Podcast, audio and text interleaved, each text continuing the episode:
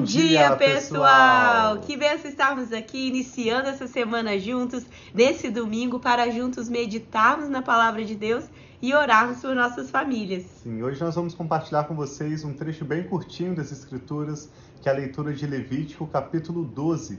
Nós vemos em Lucas, capítulo 2, que José com Maria e o próprio Jesus cumpriram essa parte da lei que fala sobre a purificação após o parto. Depois de oito dias, José e Maria levaram Jesus ao templo para ser apresentado no templo do Senhor. E Lucas 2, 21 e 22 vai dizer: depois que se cumpriu o período para que se cumprisse a lei de Moisés. Então, esse é um trecho das Escrituras bem curtinho que nós vamos estar ministrando hoje e ver que, assim como Jesus e a família dele passaram né, por essa situação, muitas das leis e das práticas que nós temos hoje em dia originam-se da palavra de Deus através dessa revelação que foi dada a Moisés e ao povo de Israel no caminho do Egito para a terra prometida. Sim, então vamos orar pedindo ao Senhor para nos dar entendimento, abrir Amém. o nosso entendimento e revelar a nós através da palavra. Amém, pai, pai obrigado por esse novo dia que nós pedimos, Pai, que nós possamos conhecer e prosseguir e conhecer o Senhor mais e mais. Abra o nosso entendimento e fala conosco através da tua palavra. Ensina-nos, Pai, os teus princípios, ensina-nos, Pai, aquilo que o Senhor tem para nós e a nossa família. É o que nós te pedimos em nome de Jesus. Amém. Amém.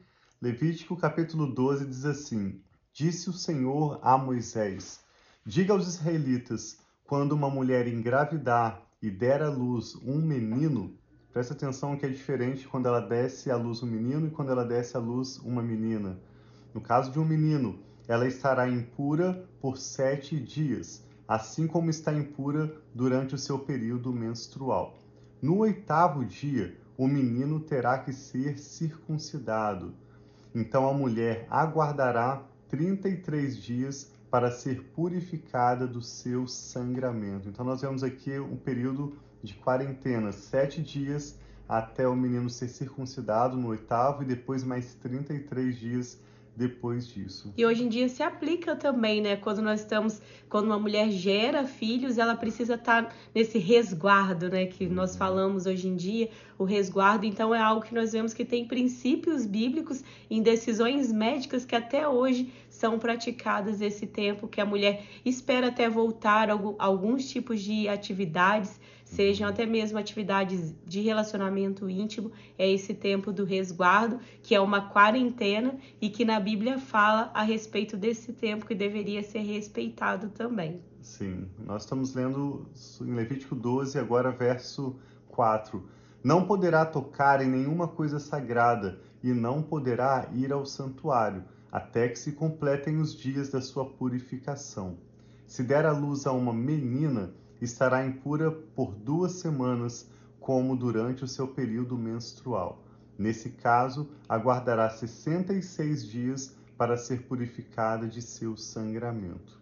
Quando completarem os dias da purificação pelo nascimento de um menino ou de uma menina, ela trará ao, sacerda ao sacerdote à entrada da tenda do encontro um cordeiro de um ano para o holocausto e um pombinho ou uma rolinha como oferta pelo pecado. O sacerdote oferecerá, os oferecerá ao Senhor para fazer propiciação por ela, que ficará pura do fluxo de seu sangramento. Essa é a regulamentação para a mulher que der à luz a um menino ou uma menina. Se ela não tiver recursos para oferecer um cordeiro, poderá trazer duas rolinhas ou, dois, ou dois pombinhos para o holocausto e outro para oferta pelo pecado.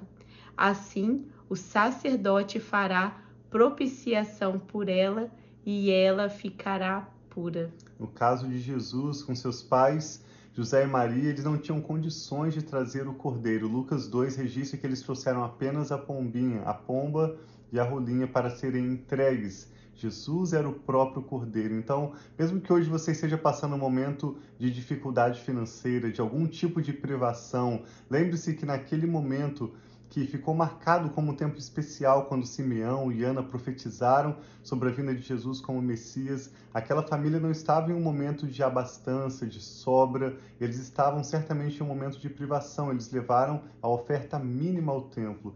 Então, mesmo que você tenha o que pareça ser apenas o mínimo, entregue ao Senhor com fé e ele certamente vai trazer multiplicação, alegria, satisfação, bênção sobre a sua vida e sobre a sua casa, independente de qual seja a sua situação hoje. Eu e a Rafa queremos orar com você, querendo que essa será uma nova semana de bênçãos. O Senhor trará sabedoria, abrirá portas e, sobretudo, trará satisfação e bênção que enriquece e não acrescenta dores. Amém. Vamos orar juntos? Sim. Pai, nós te agradecemos pela sua preciosa palavra como nós aprendemos, Pai, como o salmista louva a tua palavra no Salmo 119, dizendo que a tua palavra é como uma lâmpada para os nossos pés e uma luz para o nosso caminho. Nós amamos a tua palavra Sim, e pedimos que o Senhor aplique em nossas mentes, em nossos corações, para que nós possamos vivê-la e também nos lembrarmos dela e compartilhá-la com todos ao nosso redor. Sim, Eu e a Rafa oramos por essa pessoa que está conectada conosco agora, pedindo que o Senhor traga, Pai, no momento de dificuldade, no momento de crise, uma alegria extraordinária, Pai, uma provisão que somente o Senhor pode trazer nesse dia, nessa nova semana que iniciamos Sim, para pai. essa pessoa. Nós pedimos que toda pendência seja sanada, Pedimos que o Senhor traga relacionamentos estratégicos Sim, na vida Senhor. dessa pessoa para cumprir os teus propósitos. Abre as portas necessárias, realiza os teus milagres, Pai. Nós oramos com ações de graças, entregamos nossa família, Recebe, nosso Senhor, futuro, o que nós temos, Pai, nós deixamos aos teus pés, crendo que o Senhor tem cuidado de nós e que o mais o Senhor fará. Agindo o Senhor, quem impedirá? Se o Senhor é por nós, ó Deus, quem será contra nós? Amém, Nós te Senhor. amamos, te adoramos e oramos entregando nossas vidas sob os teus cuidados. Em nome do Senhor Jesus. Amém. E eu quero mandar um abraço a Deus. especial, já que nós estamos falando de nascimento, né? De quando uma mulher dá à luz para a pastora Diná, que teve mais uma netinha, a Camila. Então, que Deus abençoe, que alegria, né? Receber esse é um motivo de muita gratidão, de muita alegria. Que Deus abençoe muito a Lídia, o esposo Amém. dela, a Camila, nesse tempo, nesse novo tempo. E que alegria ter mais uma netinha. Então, recebe a Graças a nossa alegria de celebrar junto com vocês também. E parabéns para todos aqueles, talvez, que têm uma boa notícia, que engravidou, que também recebeu o novo bebezinho. Recebe aqui os nossos parabéns. Deus abençoe muito esse domingo, a sua semana. Nós amamos vocês. Um abração.